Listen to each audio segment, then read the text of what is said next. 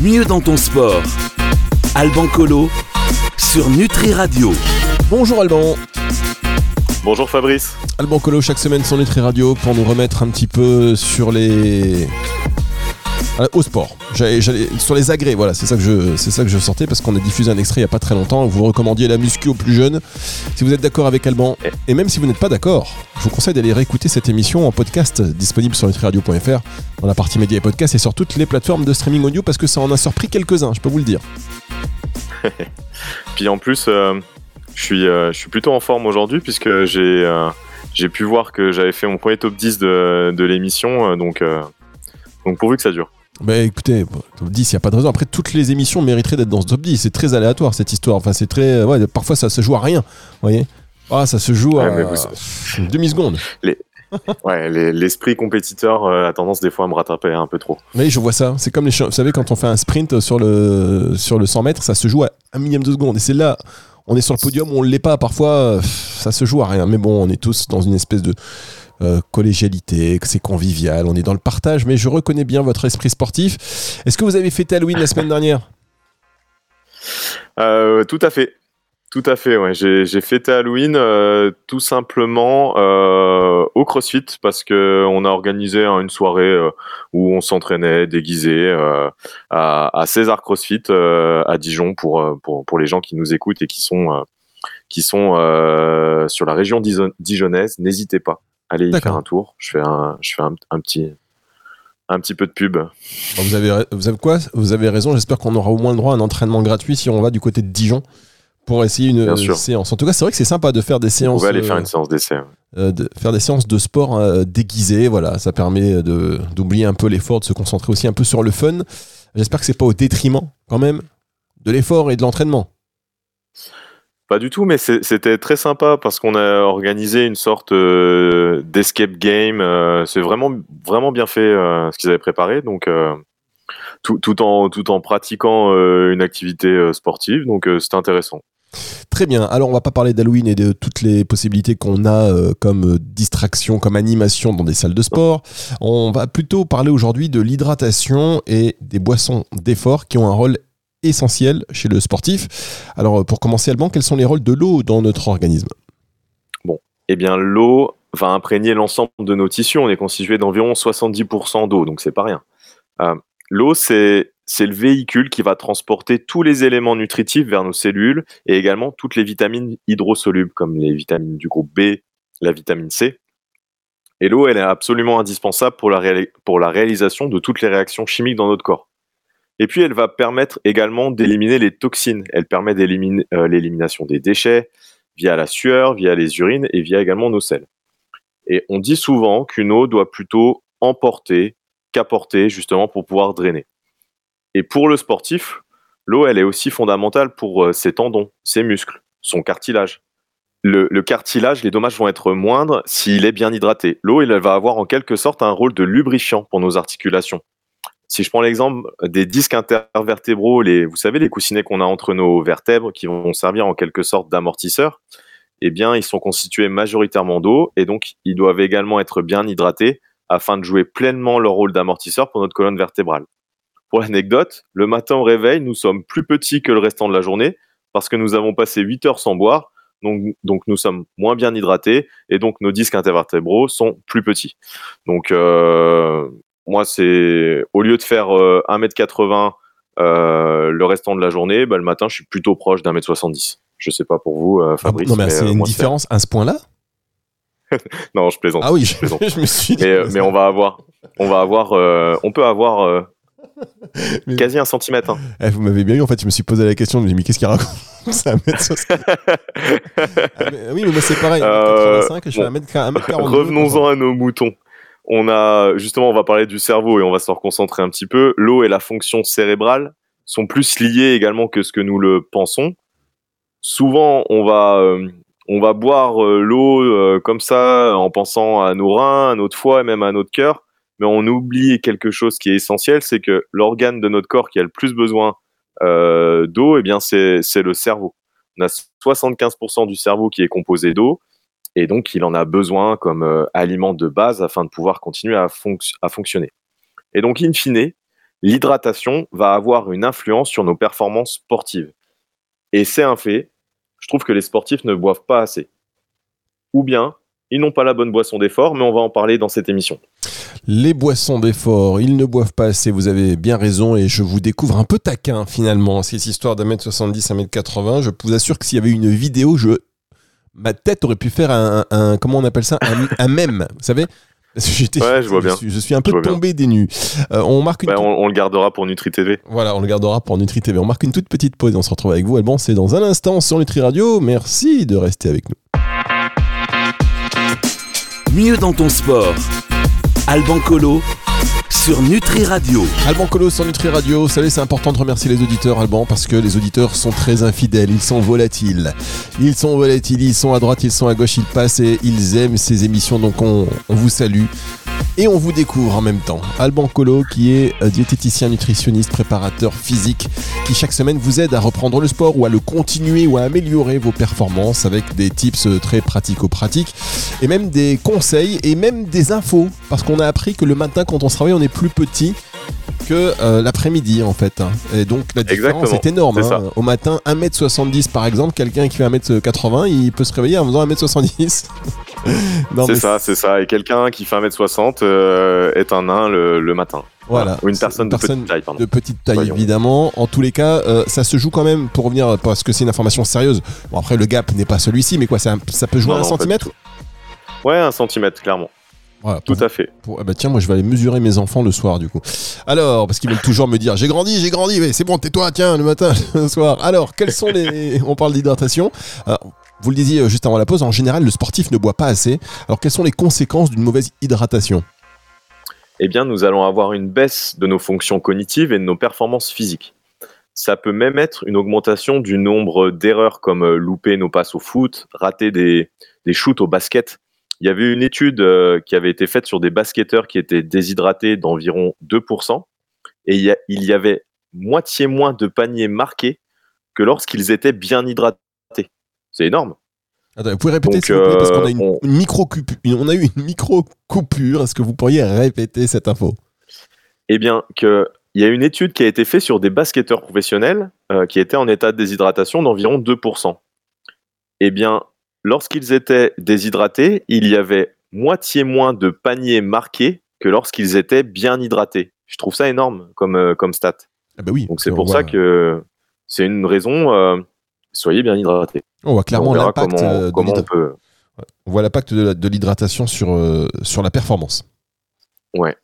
Donc on va avoir une moins bonne coordination, on va avoir une augmentation de la, de la, fatigue, on va ressentir la fatigue de façon euh, plus précoce, même là, on peut avoir de la lassitude, euh, une mémoire à court terme qui va moins bien fonctionner. Si, si on est déshydraté de 1% du poids, du poids corporel, vous ressentez déjà la soif, donc ça veut dire qu'il est trop tard. Quand on ressent la soif pendant un effort, c'est qu'on est déjà dans un état de déshydratation qui reste minime, mais on est déjà peut-être en train d'installer euh, un état de déshydratation qui, peut être après plus important. À 2%, on peut avoir des sensations de malaise, on peut avoir une soif qui va être accentuée. À 3%, on va avoir un blocage rénal avec augmentation de la concentration sanguine et encore une plus forte, une plus forte sensation de soif. Et puis alors, au-delà de 3-4%, le rendement de nos performances va diminuer de 20 à 30%. Euh, on peut faire potentiellement des, des, malaises. On va avoir une diminution des capacités d'endurance et de force. On va avoir une moins bonne oxygénation des cellules. On a même un moins bon recyclage de, de l'ATP, euh, donc c'est-à-dire de, de, la production d'énergie par notre corps. Et puis on peut avoir des, des, euh, des troubles digestifs. Et alors, quels sont nos besoins en eau euh, au quotidien? Bon, Déjà, notre corps, on n'est pas capable de faire des stocks hydriques. Donc, ça veut dire qu'il faut qu'on en apporte quotidiennement. Et puis, plus le sujet est sportif et plus les besoins sont élevés. Parce que euh, le sportif va avoir une masse musculaire plus importante. Et on a 65 à 70% de nos muscles qui sont constitués d'eau et seulement 10 à 20% d'eau dans le tissu graisseux. Donc, plus on va avoir une masse musculaire, plus c'est important de, bien être hydraté. Et ce qu'on peut euh, retenir encore comme, euh, comme formule, J'en avais déjà parlé lors d'une précédente émission, euh, mais 35 ml multiplié par notre poids de corps, ça va nous, donner nos, nos, besoins en eau sur la journée. Je vous invite plutôt à boire au maximum en dehors des repas afin de ne pas noyer vos enzymes digestifs qui se trouvent dans votre estomac et ainsi faciliter le travail digestif. Des choses que vous avez déjà pu euh, évoquer euh, lors, euh, lors d'autres émissions. Et puis, pour les personnes qui me disent oui, mais moi l'eau, j'aime pas ça, ça a pas de goût. euh, on peut très bien aromatiser son eau avec quelques feuilles de menthe ou euh, euh, et du jus de citron ou boire des tisanes également. Alors comment on peut faire pour tester son hydratation et savoir ce que l'on a perdu pendant notre activité physique? Alors, ce qu'on va pouvoir mettre en place, c'est de se peser avant et après une compétition en entraînement. Ça va permettre de connaître l'eau perdue qui ne va pas être, euh, qui n'a pas été compensée. Et ce déficit, eh bien, il devra être rét- rétabli en euh, multipliant la quantité par un coefficient de 1,5 en récupération dans les heures qui suivent. C'est-à-dire que si je prends un exemple, euh, début d'entraînement, vous faites 75 kg, à la fin de l'entraînement, vous vous pesez, vous faites 74,5, donc vous avez une perte de euh, 500 grammes. Bravo. Vous multipliez. Pardon Là, je dis bravo, j'ai cru que vous alliez, que vous alliez bugger. oh ben non, quand même, quand même. Non, ça va, ça va, ça va. J'ai, euh, je viens d'études scientifiques, euh, Fabrice. euh, Non, mais justement, c'est pour ça que ça m'a surpris. Euh, il faut, il faut l'hydrater, euh, là. Donc vous allez multiplier par un coefficient d'1,5, ce qui vous donne 75 centilitres d'eau à compenser en post-effort. Pourquoi c'est pas juste un coefficient de 1 C'est tout simplement parce que pendant l'activité physique, euh, la, diurèse va être légèrement diminuée, c'est-à-dire euh, on va avoir moins envie d'aller aux toilettes. Et lorsque l'on a, euh, lorsqu'on stoppe l'effort, la diurèse reprend. Du coup, c'est pour ça qu'on est obligé de, qu'on va multiplier par un coefficient de, de 1,5. Et c'est vraiment important de venir compenser les pertes qui sont liées à la transpiration. Très bien. Alors, euh, Alban, 75 kg début d'entraînement. À la fin, 74,5 kg. Quelle est la perte en poids? 500 grammes. On marque une toute petite pause et on se retrouve dans un instant pour euh, la suite de cette Vous émission. êtes, vous êtes taquin aussi, euh, Fabrice. Oh là là, non. Bah, je, je croyais l'être, mais je crois que j'ai trouvé mon maître. Il s'appelle Alban Colo. On marque une toute petite pause et on se retrouve après ceci. Mieux dans ton sport. Alban Colo sur Nutri Radio. On parle de l'importance de l'hydratation euh, lors de séances sportives, avant, pendant, après. On, vous avez donné une petite méthode assez, euh, assez utile pour savoir quelle était la quantité d'eau que nous avons besoin, dont nous avons besoin juste après un entraînement. Donc, répétez cette méthode, Alban, s'il vous plaît, parce que je ne vais pas vous refaire le petit calcul, mais juste la méthode. Bah, vous vous pesez avant, euh, avant de, de vous entraîner ou avant une compétition, puis ensuite vous allez vous peser après. Eh bien, euh, la différence de poids, vous multipliez par un coefficient d'1,5 et ça va vous donner euh, les pertes à compenser en eau. Très bien.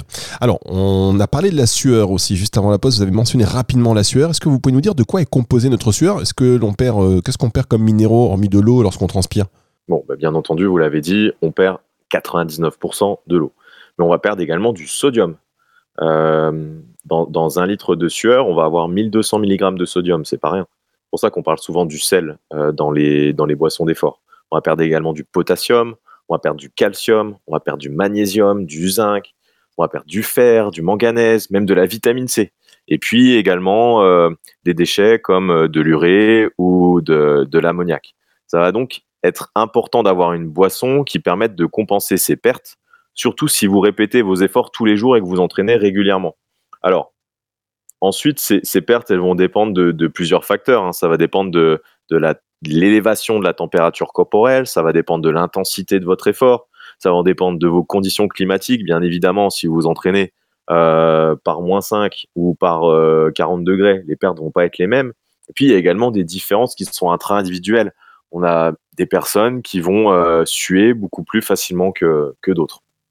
Ça, c'est ça, c'est. Alors, quand vous, nous avez fait le rappel de tout ce qu'on perdait quand on transpirait, euh, manganèse, vitamine C, magnésium, euh, potassium, eau, sodium, on se dit, mais quelle est la boisson idéale? Parce que dans l'eau, il n'y a pas tout ça. Enfin, il y a des eaux qui sont plus ou moins chargées euh, en certains oligo-éléments, mais en gros, on a besoin d'une supplémentation, on a besoin d'eau spécifique? Alors, la boisson idéale, déjà, ça va dépendre de plusieurs facteurs. ça va dépendre de l'apport dont on va avoir besoin en énergie et le substrat énergétique préférentiel de notre organisme, c'est les glucides, et puis également en électrolytes, justement, pour compenser les pertes qui sont liées à la transpiration. Et puis, bah, cet apport, elle va dépendre de l'intensité et la durée de l'effort. Euh, clairement, sur des sports euh, à haute intensité comme le crossfit, même si la personne est seulement sur une pratique d'une heure, je conseille de ne pas avoir que de l'eau dans, dans, la gourde. Et faut en revanche aussi que la boisson ait un goût agréable. Donc, euh, pour une boisson qui va être faite maison, par exemple, ajouter filet un filet de sirop que l'on aime, c'est très bien. Et la composition de la boisson, elle va varier en fonction de la température extérieure on va adapter en fonction de la température, en sachant que l'idéal, ça va être d'être entre 12 et 15 degrés afin de pouvoir avoir une bonne vidange gastrique et donc une bonne absorption intestinale. Faut savoir que plus l'effort va être de haute intensité, plus la vidange gastrique va être euh, diminuée. Et euh, si on consomme en revanche une boisson trop glacée, eh bien euh, la vidange gastrique va être diminuée et si elle est trop chaude, si on prend de l'eau trop chaude, eh bien le sportif il aura juste tendance à, moins se, réhydrater tout simplement parce que c'est pas bon en, bouche de boire chaud pendant qu'on est en train de faire un, effort. Et euh, l'osmolarité aussi va avoir un, impact, c'est-à-dire la concentration en glucides et en sodium de votre boisson. La concentration en glucides et en sodium dans la boisson, c'est l'osmolarité. C'est ce qu'on appelle une boisson hypertonique ou isotonique? Oui, c'est ça. C'est lorsqu'on va parler de notions d'hypertonique, euh, isotonique, euh, hypotonique. Donc peut-être faire euh, expliquer un, petit peu ce, que c'est, tous ces termes un petit peu techniques. Écoutez, moi j'ai envie de vous dire, vous êtes sur Nutri Radio. Les gens qui ne savent pas ce que ça veut dire n'ont rien à faire ici. Donc on n'explique rien du tout, on avance. Non, je plaisante évidemment, mesdames, messieurs. Expliquez bien sûr, Alban. Alors, une boisson hypertonique, c'est une boisson dont la concentration va être plus élevée que celle, des, que celle des liquides de notre milieu interne. Donc qu'est-ce que ça veut dire un petit peu ce charabia? Ça veut tout simplement dire que si on apporte une boisson, euh, si je prends une boisson que j'apporte à mon corps euh, dans, l'intestin qui va, qui va avoir une concentration plus élevée euh, que le milieu sanguin. Alors qu'une boisson hypotonique, c'est l'inverse. C'est-à-dire que la boisson, elle va être moins concentrée que les liquides de mon milieu interne. Donc, c'est-à-dire que mon plasma sanguin.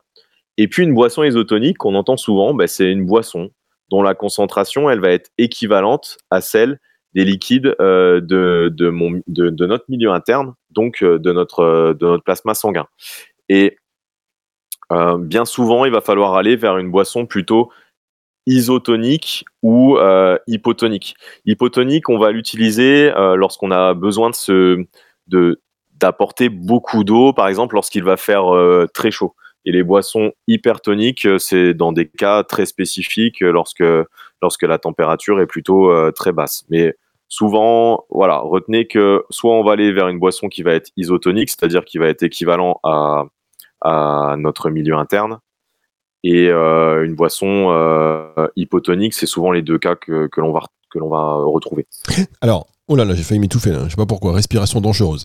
Si je vous donne un cas pratique, par exemple, Alban, pour euh, un exercice d'endurance comme la course à pied ou le vélo, combien de glucides dans ma boisson je peux prendre par heure? Alors, en dessous d'une heure, il n'y a pas forcément besoin d'apporter des glucides, surtout si on est sur un, sur un effort d'endurance. C'est au-delà, par contre, ça va devenir important car vos réserves en glycogène sont limitées. Vous savez, le glycogène, c'est euh, nos réserves en glucose c'est un peu pour donner une image, euh, un peu comme un fichier zip que, que l'on pourrait avoir de stocker sur, euh, sur notre ordinateur et qui va venir prendre moins de place. Ben là, c'est un petit peu la même chose. Et pour des exercices de plus de 90 minutes, euh, vous pouvez compter entre 30 et, 30 et 60 grammes de glucides par heure. Si je prends un exemple, ça fait une bouteille de, je prends une bouteille de 50 centilitres d'eau avec 40 grammes de, de glucides de type maltodextrine. Alors la maltodextrine, c'est une poudre. Euh, c'est le résultat de l'hydrolyse de l'amidon euh, ou du blé ou du maïs ou du maïs, euh, mais, mais principalement du, du, blé où on va, ce qui, va permettre d'avoir des, d'obtenir des, des, sucres simples. C'est-à-dire que à l'issue de l'hydrolyse, cette poudre, on obtient un sucre simple et on va mettre ça dans notre dans notre boisson qui contient de l'eau. On va ajouter du sel et puis on va ajouter des électrolytes Et les 20 grammes de glucides restants, on peut les, très bien les prendre sous la forme de, de gel euh, semi-liquide. Ça, ça peut être une solution de nutrition sur une épreuve euh, de type marathon, si la personne a prévu de le faire en, en 3h30 par exemple. Après, encore une fois, euh, voilà, là c'est un exemple, mais euh, ça va rester. Il faut qu'on individualise cette, boisson. Et c'est pour ça que y a de plus en plus de personnes ont besoin de recourir à, à des diététiciens, nutritionnistes et préparateurs physiques. On est d'accord. Tout à fait, Fabrice. Merci pour, euh, pour l'auto, l'auto-promotion euh, placée euh, délicatement. Délicatement, euh, très subtilement, parce que c'est le conseil, c'est individualisé, bien évidemment. Alors, qu'est-ce qu'il faut privilégier? Euh, Plutôt solide, plutôt liquide? Alors, l'intérêt d'une boisson d'effort, c'est qu'elle va permettre d'apporter des glucides sans grand besoin de digestion, contrairement au bar, par exemple. Et, et, et la consommation de solide, par contre, va plutôt avoir tendance à ralentir cette vidange gastrique. Par contre, le solide, ça peut être bien quand l'effort dure un petit peu. Ça va permettre de varier les textures euh, et qu'on a envie d'a- d'aller vers quelque chose d'un peu plus réconfortant. Par contre, il faut vraiment faire attention à la, à la composition de certaines barres qui peuvent être riches en lipides et ralentir la vidange gastrique. Typiquement, souvent, l'e- l'erreur fréquente que je vois, c'est les personnes qui vont prendre des barres de céréales pendant, pendant qu'elles sont en train de courir. Euh, lorsque l'effort va être fini, euh, il y aura toujours pas le, le sucre qui sera euh, disponible pour, pour la machine, j'ai envie de dire, et du coup, ça sert pas à grand chose. Très bien. Alors, est-ce que vous connaissez vos tics de langage, Alban? Bien sûr. Alors, c'est quoi vos tics de langage? Le E, le alors, Voilà. Alors, si, si je vous pose une question, si la prochaine question vous répondez par alors, vous, par alors, vous avez vous mettez un euro dans la, dans la machine. hein. D'accord, ça marche. Donc, concernant l'eau du robinet, vous en pensez quoi? Est-ce que c'est bien d'utiliser l'eau du robinet ou pas? Alors, En 2021, si le principe de précaution avait été appliqué, faut savoir qu'une commune sur quatre en France aurait dû être privée d'eau, car les taux de pesticides étaient supérieurs aux limites réglementaires. C'est hyper important d'avoir ça en tête, et j'ai même pas fait de alors en début de phrase. incroyable. Parce qu'il y en a Ouais, c'est fou. c'est fou parce qu'il y a beaucoup qui, qui boivent de l'eau du robinet, on va pas se mentir. Bien et sûr. et d'ailleurs, l'eau du robinet, on peut en boire, euh, petite digression rapide, mais on peut en boire, euh, voilà, pour la consommation d'eau quotidienne, mais on peut en prendre aussi à part ça pour le thé, euh, pour le café, pour plein, pour faire, Pour faire chauffer, les des pâtes, pâtes, peu importe. Donc en fait, on l'utilise. etc., etc. Hum, bien Wow. sûr, bien sûr. Moi, cette, euh, cette, cette stat me fait froid dans le dos. Et faut savoir que l'eau du robinet, elle est trop chargée.